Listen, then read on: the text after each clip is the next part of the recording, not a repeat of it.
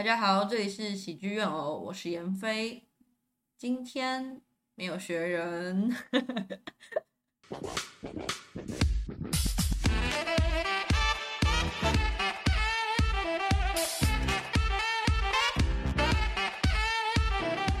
这是我们喜剧院偶第第三集嘛？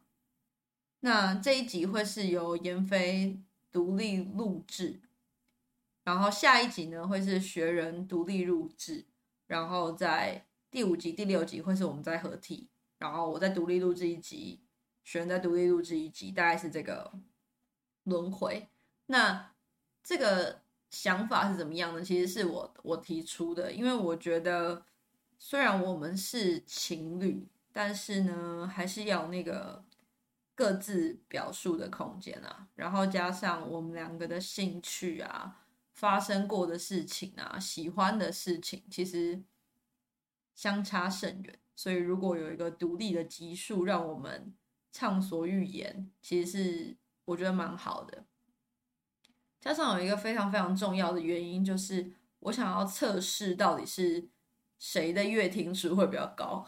就是等到我们的个别的集数都上上刊了之后呢，我们就会去看一下，到底是谁比较人气。那如果是学人胜出的话呢，喜剧院我这个频道就会关掉，好不好？就完全的关掉，不会再有什么合体什么东西，就我输不起。所以大家自己知道哈，如果还想要听到我们录制的话，就少点阅下一集学人那一集，好不好？就欢迎大家多多分享我的就可以了。是那种你知道交错女朋友就误你一生的。那我的这一集是第三集。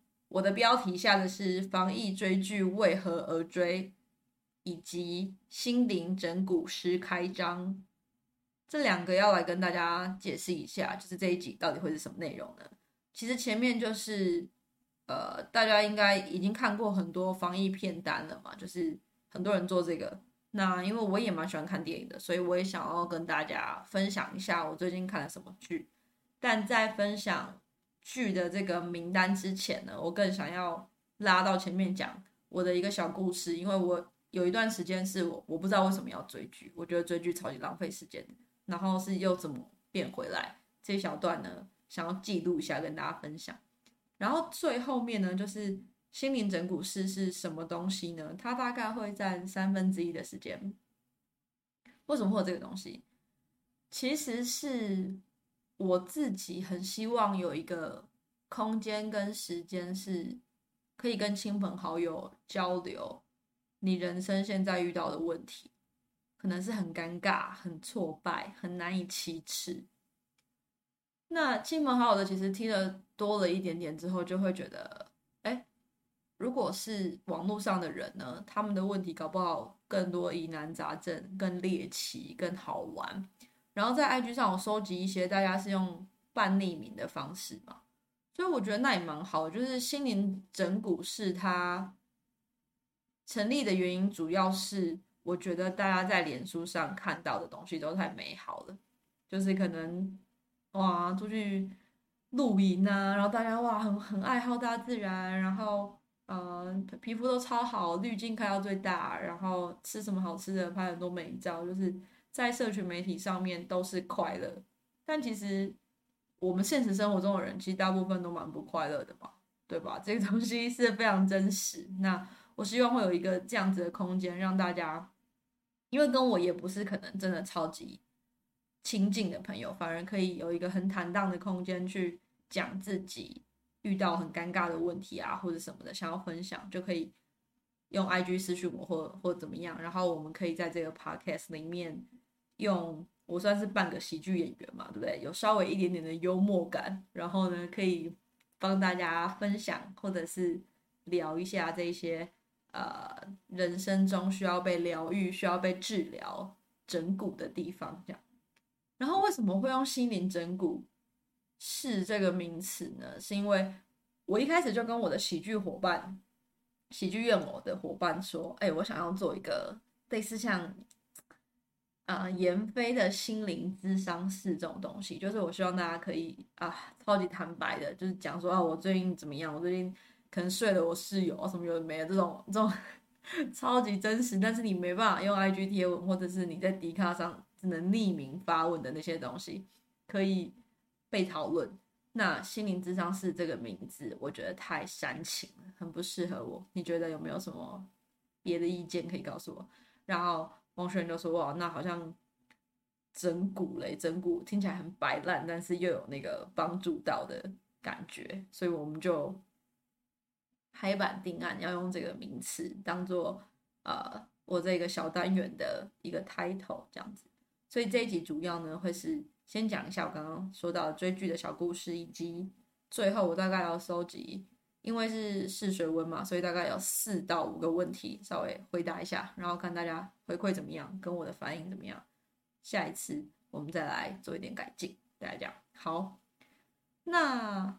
就直接切主题好了，反正我这个人做人也是爽快嘛。主题就是防疫追剧为何而追？说到追剧哦，大家应该从小就开始追吧？我也是很小就开始追，但是我追到呃失去自我，大概是大学的时候。我记得印象非常非常深刻，也是那个经历让我真的冒出了这个问题，就是我人生到底为什么要追剧？我记得我好像大大一还大二的时候吗？看那个《兰陵王》，《兰陵王》是大陆的古装偶像剧，差不多有七十集吧，我记得。然后那个时候，我记得我差不多用五天还是六天的时间，就每天看到天亮，然后把它全部看完。那是林依晨演的吧，我记得。然后那时候看看看到就是。每一天都睡不饱，然后脸上长了一堆痘痘，然后终于把那七十集看完的时候，我就觉得我好像哦完成了一件事情。可是等到我在重新想一遍的时候，我觉得我什么都没有得到，我就是失去了一个礼拜。我到底为什么要追剧？所以从《兰陵王》之后，我基本上很少再看。那个，比如说超过五集以上的东西，然后电影可能会去看，但是电视剧啊，或者是可能两个小时以上的电影，我就几乎不看。我就我就有点因噎废食，我就觉得啊、人生好像不需要追剧，我不要花那么多时间在这上面，会吓死人。而且最可怕的就是我在追《兰陵王》的那五六天之内，我完全不觉得自己很疯狂，我就是觉得我要把它看完，我要把它看完。而且《兰陵王》拍的节奏就是大家也知道，剧一定会卡在，比如说哪一个人快要死了，他到底要不要死？他们两个接吻到底会不会亲下去？就是在这种非常令人紧张，然后你可能又要等一天，就会一直疯狂的想要把它看完。所以《兰陵王》算是让我觉得人生是不用追剧的一个一个那个叫什么惊叹号这样。然后后来呢？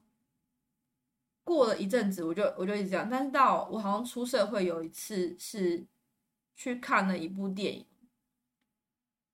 叫做《傻傻爱你，傻傻爱我》。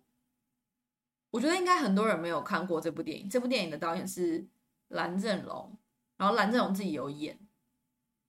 然后我其实也没有看过什么这部电影的广告，只是因为我本人非常非常受蓝正龙的外貌吸引，所以。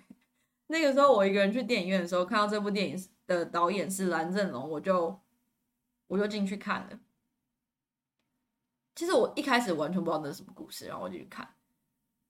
然后《傻傻爱你，傻傻爱我》是什么故事呢？跟大家简短的讲，它就是一个主要在讲喜憨儿的故事。我在看那部电影的时候，我有非常非常大的感触跟领悟，就是。我从来没有想过喜憨儿会不喜欢喜憨儿，或者是喜憨儿会有他的性欲，或者是他的家人跟他本身会遇到什么样的事情。在我那时候差不多二十六七岁的人生经验里面，是完全没有办法去理解的，甚至应该说，我根本没有想过这件事情。我觉得人是这样，其实没有发生在你生命中的事情，你是不会去重视的。你说哦，大家要嗯体谅弱势族群啊，什么等等，但我在那一刻，我看那个电影的时候，我就觉得，如果没有看这部电影，我的人生绝对不可能有一天可能在过马路或是怎么样。我突然想说，哎，我来 Google 一下喜憨人会不会喜欢喜憨人好了，或者喜憨人有没有性欲问题好了。就是我根本不会做这件事情，因为我的家人没有人是这个状态，或者是说我有什么朋友是这个状态，所以我根本没有办法体会这群人的一些辛苦跟他们遇到的难题，所以我当然也不会把目光放到那里去。那这部电影就是，其实它应该有点算是，嗯、其实我不不太能定定，应该算剧情片吧。那部电影说他拍的超级高潮迭起什么有的，我觉得也没有。但是那部电影给我最大最大的感触就是，为什么我们要追剧呢？为什么我们要去看这些影集呢？就是因为电影或者是电视剧这种东西，是导演跟编剧他们可能站在某一个你从来没有经历过的人生角度上面，去很坦白的用第一人称的视角把所有。跟他生命中有关的关系，他遇到的困难，他的每一天交代得非常非常清楚，然后让你用一个旁观者的眼光去体会别人的痛苦，然后理解到别人可能会面临到心酸、心酸，然后借此啊、有一点感悟，甚至可以警惕自己啊、鼓励自己等等。所以追剧为了追追什么呢？我觉得追的是。这是一个很结晶的东西，可能它五十集、六十集，但是它就是用一个比较长、更细节的方式去处理这个故事，想要让我们知道这个制片、这个编剧、这个导演或者这个主角他的意念跟信念是什么。那一刻我就觉得，哇，这电影跟影集都太值得看了吧！就是那那一刻之后，我就开始狂嗑很多很多大家推的。经典必须看的东西，我突然理解到，我竟然竟然因为我自己的呃因噎废食，然后竟然就就放弃了这么多经典这么好的一个表演被呈现的方式，去认识别人的机会等等。我我讲的好像哇很很高贵的情操，其实根本没有这样，就是 我主要是要感谢这部电影。提供给我一个视角，就是说，大家如果有机会去接触各种类型的骗子，我觉得都是好事。像最近很红的《火神的眼泪》，先不管，因为好像有一点负评是说演技不够自然啊，等等，有些人嫌那个节奏太快啊，或什么的。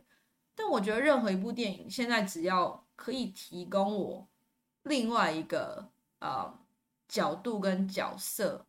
比如说消防人员，因为我身边也没有人是消防人员，所以我也不太知道消防人员的一天，或者是他们的家属跟他们的日常会遇到什么样的问题。然后，或者是呃，像我之前看那个急诊室医生的那个，因为你自己不是医生，你真的没有办法想象说，哇，就是他们的一天是这样，跟你完全不一样。就是他们的工作压力可能是人命，但是。我的工作压力可能只是，呃，我被我被客户骂这样子，情绪上的一些障碍，没有物理上的这些问题等等的。然后或者是，呃，我朋友的表妹是那个，比如说警察啊，或者是护理师啊，他们的每一天生命的轨迹遇到的难题跟我们都是很不一样的。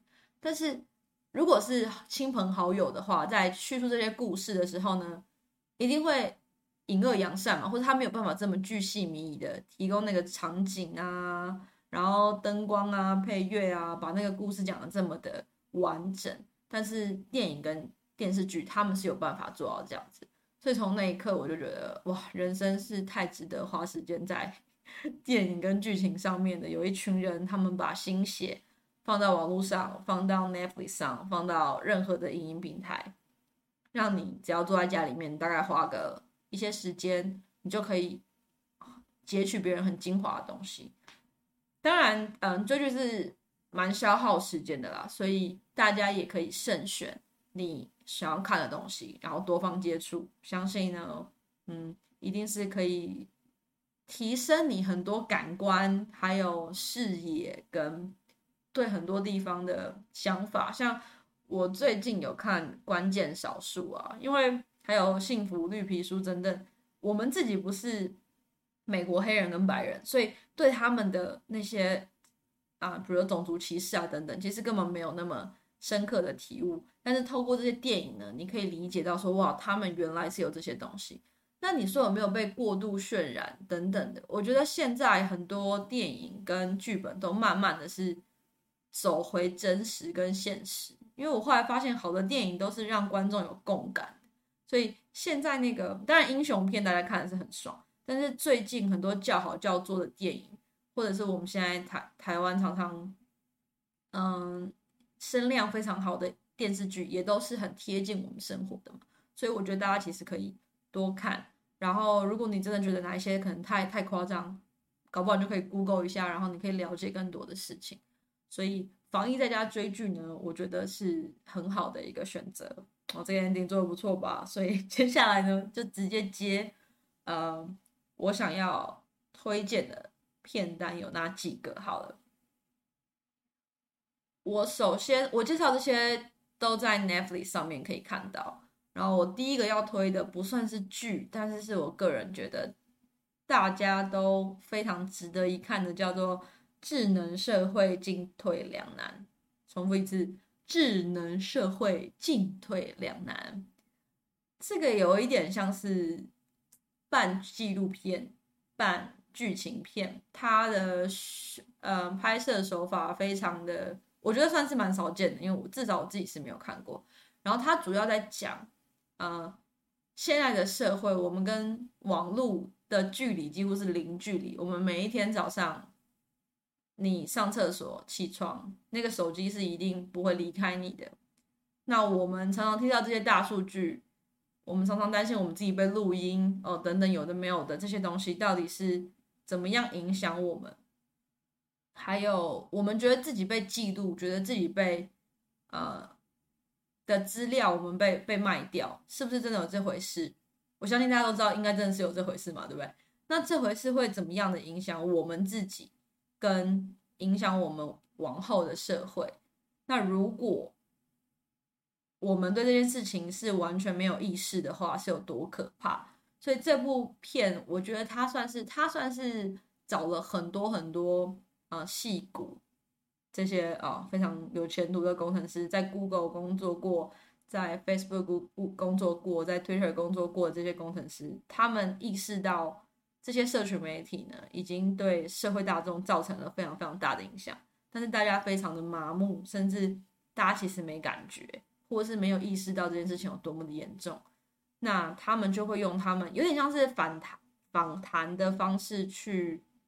呃，然后佐证一些数据，去让大家理解到说这件事情现在有多么严重。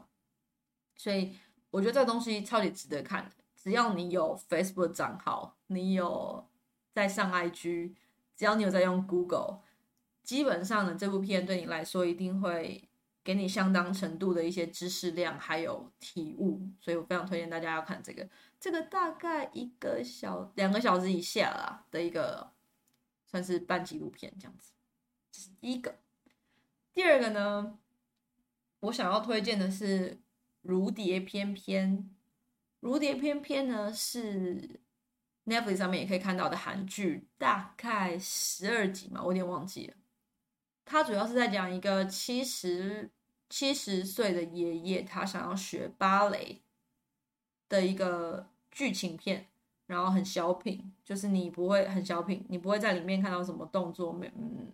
还好，就是一些芭芭蕾的跳跳跃动作有，然后很多也没有大家很习惯那个韩剧的恋爱那些没有，它就是一个很平淡的家庭故事，但是我觉得它非常非常真实。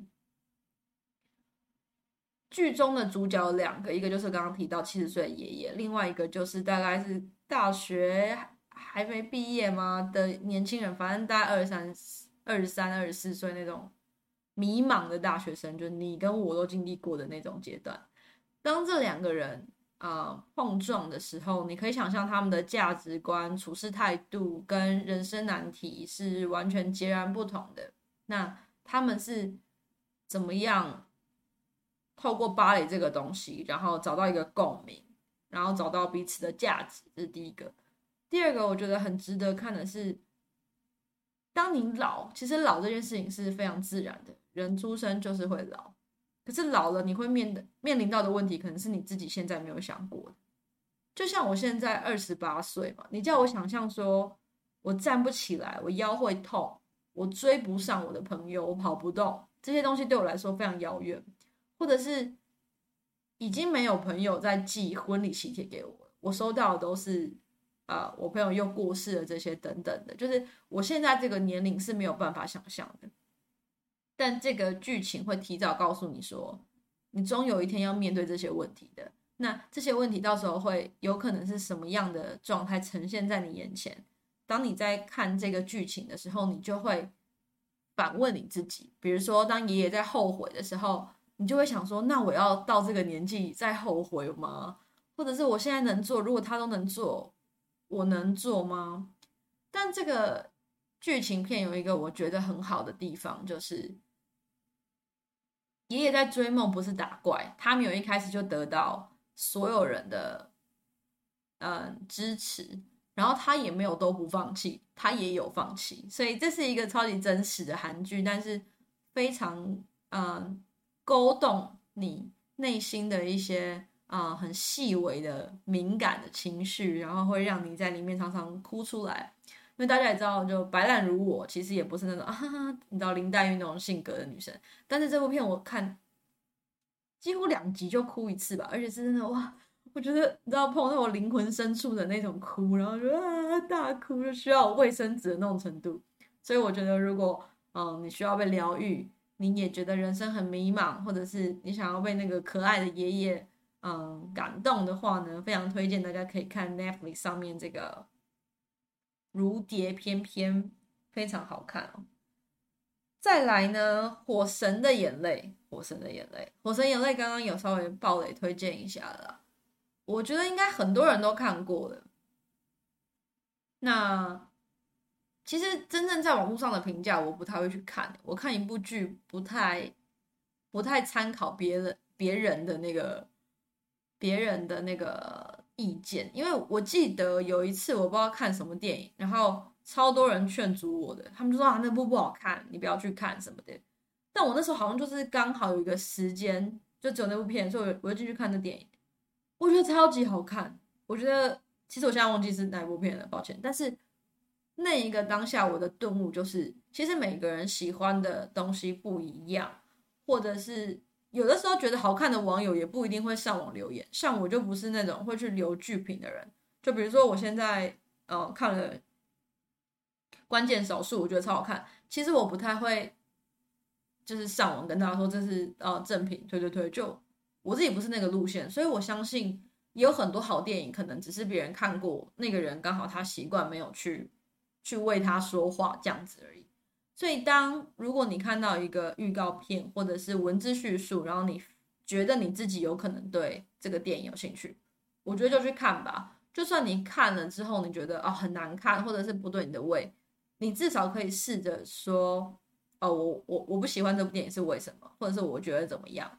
那当别人问我的时候，我可能也会说哦，他什么地方很好，什么地方不好，这样解决了你对这个电影的，因为你想看，一定是你你有个好奇心。那你听别人的就不去看，反而错过一部好片，我觉得是是蛮可惜的。所以我现在尽量不太会去参考别人的评论，我觉得还是自己看，自己感受过了之后才是很准的。那《火神的眼泪》一样是中了一个我最我最喜欢的点，就是它提供了给我一个视角，是我从来没有想过的嘛。那在里面，其实温昇豪的这个角色让我印象最深刻。虽然其他人的痛苦都蛮大的，就是有各式各样更难承受的苦痛，但是温生豪的这个苦痛是我觉得各行各业都会遇到的。比如说，嗯，你的工作如果是业务，你可能手机都不能离身，你跟亲朋好友、还有爱人出去的时候，手机只要一响，你就得要回讯息。然后可能你的朋友就没办法理解你啊，或怎么样。然后甚至有些人可能是大夜班，那另外一半跟你的时间倒过来，其实常常就会有这些摩擦。那在工作跟自我价值还有其他关系的权衡之下，怎么样做才是对的？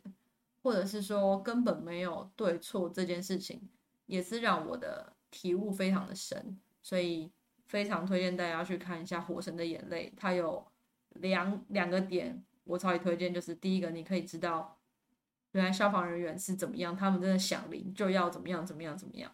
然后我们自己身为一般的民众，当遇到了一些可能我们自己判定跟消防局有关的业务或者是问题的时候，我们是不是可以多了一个知识说，说哦，这个东西应该怎么处理，这个东西应该怎么处理，这样。然后第二个是，你可以透过剧中的角色理解到这个世界上真的有很多的问题是没有对错的。然后就算你讨论，你你去分析它，其实它还是没有对错的。那就是看每个人的决定。所以这部片我也非常的推荐。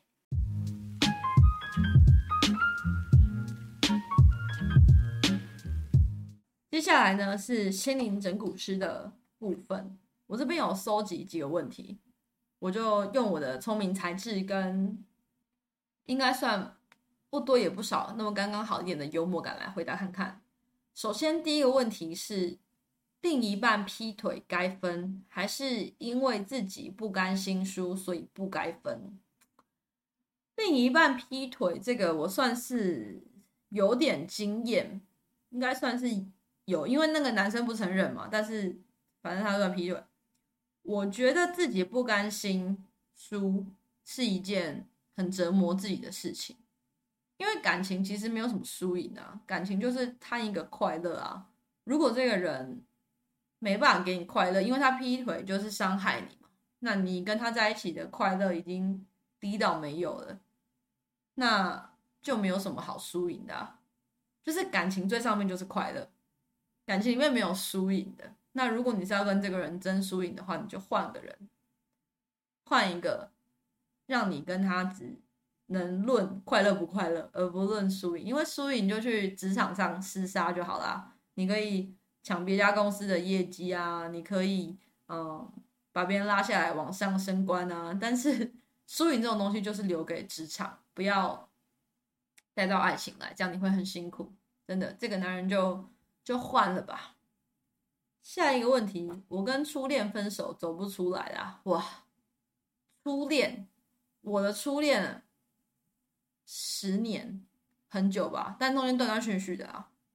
但我觉得初恋走不出来，或是初恋要花很多时间走出来这件事情，超级正常的，完全不需要苛刻自己。因为初恋是我们第一次爱别人嘛，甚至很多人的初恋应该都是学生时期的时候，那那时候我们很闲啊。我们的人生可能除了功功课就是爱情，甚至功课可以被放到爱情后面。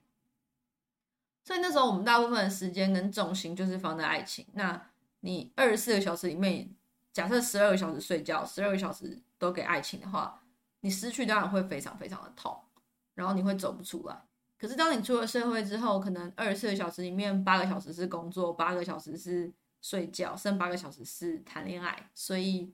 你看前面的十二跟现在的八比，当然初恋就会需要花你更多的时间走出来，而且你第一次爱人嘛，哦，就新手上路，所以当然就是跌跌撞撞更辛苦。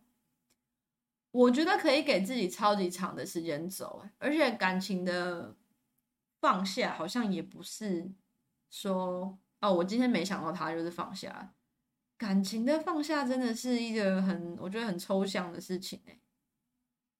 两个人离开，我觉得第一个就是你要接受你跟这个人已经没关系了，剩下的那个时间就是让你把它放在心里，然后去做一些认识自己的事情，然后去完成，比如说你的工作啊、你的愿望啊、你的兴趣，你就把它放在心里面。这件事情就你不要去打扰他，你就你就接受说我忘不了他，然后把它放在心里面，然后开始去做你的事情。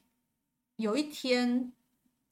他可能就会慢慢的离开，因为我觉得我跟初恋分手之后，我花了超多时间才忘记他。就是有一天我不知道看《血观音》，我跟各位说，我就是看《血观音》，大概我跟他分手可能过了三四年，我看了《血观音》，我不知道为什么有一个体悟，就是人跟人之间就是这么复杂的那一刻，我突然哭出来，然后我就放下他，我就觉得我我我感觉到他从我的心里面离开了，这样子。但我不知道为什么是《血观音》这部电影，因为有看过人就知道，《血观音》那部电影就完全跟爱情是没有什么关系。所以我觉得放不下，完全没有什么好苛刻的，你就接受这件事情。有一天他会离开，但是这个时间在流逝的当同时呢，你一定要多去做对你自己好的事情，然后把那个重心放在自己身上。对于失恋这件事情，我觉得是很有效的。但你可以难过个一个礼拜，就是完全可以，因为初恋本来就是会让人很受伤，所以你就当一回生二回熟嘛，以后多谈几次恋爱呢，就没这些问题了，好不好？欢迎你多去尝试，然后多认识自己，你才能找到更适合你的人。好，最后一个问题，小开一直找不到女朋友怎么办？然后还有一个，这个找不到女朋友，肖开宇，你找不到女朋友。你要检讨你自己，好不好？肖开宇这一题没有什么好讨论的。肖开宇是我的朋友，然后呢，他是一个嗯，自己没有什么朋友，但是喜欢装装的很有朋友的人。然后我们群主密他，他都不回的一个小可爱。他住在基隆。那你找不到女朋友，就是你的问题，认真 没有什么好回答的。好，有一题，有一题是认真的，就是有一个有一个男生呢，他是学生。然后他也交不到女朋友，他问我要怎么办？他说他是学生，然后一百七十八公分，然后他喜欢听饶舌，会写一点点词，还有运动，这是他的兴趣。嗯，首先一点点词是多一点点，这个 这蛮尴尬的，就是对吧？一点点是三四个字吗？还是三十个字？这个不太一样。学生一七八，我觉得哇。听饶舌，那就是可以去多参加社团啊。其实因为我是没有玩过听的的人，因为我好像特别喜欢现实当中聊天，然后我觉得交朋友对我来说是很简单的事情嘛。但是王学仁就一直跟我说，没有没有没有认识人没那么简单的。所以我我现在用一个非常有同理心跟很抽离我本身的意见给大家，就是我觉得大家要多去参加。跟自己兴趣有关的活动或社团。假设这个男生可能会觉得，哎、我去参加饶舌，那饶舌又都是男生，那我怎么交到女朋友嘞？对不对？就常常我会被这样子回问。但是各位观众，你们知道吗？你去饶舌认识另外一个男生，那个男生可能是有姐姐、妹妹、阿姨，对，表弟，哎，不，表妹、表弟，搞不好你也同性，你也可以，就是。不要觉得说那个男生是这个男生是没有其他朋友的，或者我的兴趣只要都是同性，我就不想去。我觉得大家要把心放的大一点，就是先不用想那么多。当然，想交女朋友的心是很大的，这 OK。但是缘分在哪里，你也不知道。所以我建议，如果你想要谈恋爱的话呢，首先你可以跟身边的亲朋好友说，我想要谈恋爱了。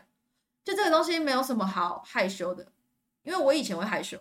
但是后来我真的活出自己之后，我就觉得，那我就是要谈恋爱。所以后来我就我倒追龙学人嘛，你们也知道这个故事非常血淋淋的故事。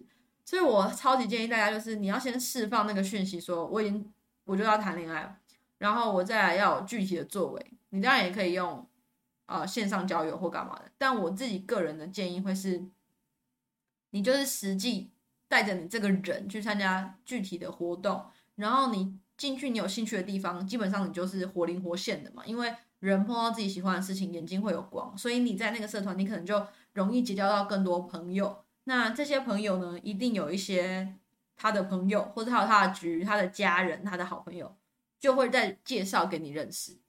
所以这件事情就是很简单。然后有一些人会觉得说，那假设我是女生。然后我认识了一个男生，但是我对那个男生没有兴趣，我还要跟他聊天吗？首先，我也觉得这样是蛮狭隘的，因为这个女生她也有她的女生朋友嘛。就大家不要先用一个哦，这个人可不可以跟我当男女朋友，我才要跟他聊天。我觉得没有，就是你你认识一个人，就是放宽心的跟他聊，然后真实的想要认识他，或者是诶他有没有什么有趣的，你可以跟他分享。那如果你们两个刚好聊得来，那进一步关心，当然是很好。可是如果没有，那他变成你的朋友之后，哎，他的朋友以后就会变成你的朋友，所以你还是有可能在他身上哦得到另外一段亲密关系。唉，你们知道单身有多好吗？真的，单身的时候处处都是机会。可是如果你一旦像我谈了恋爱，真的。人生也也就是这样而已，就是，所以想要交女朋友的大家，我觉得也是在我看来非常自由，然后可以探索很多人事物，是一个非常珍贵的状态。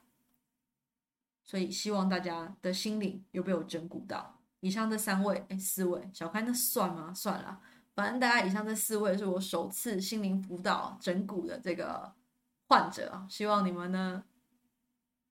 都可以 有一个被疗愈的瞬间了。好了，差不多时间了。如果大家觉得听这个有被我疗愈到的话呢，你们也可以私讯给我，我也会试着解释你们的问题，好吗？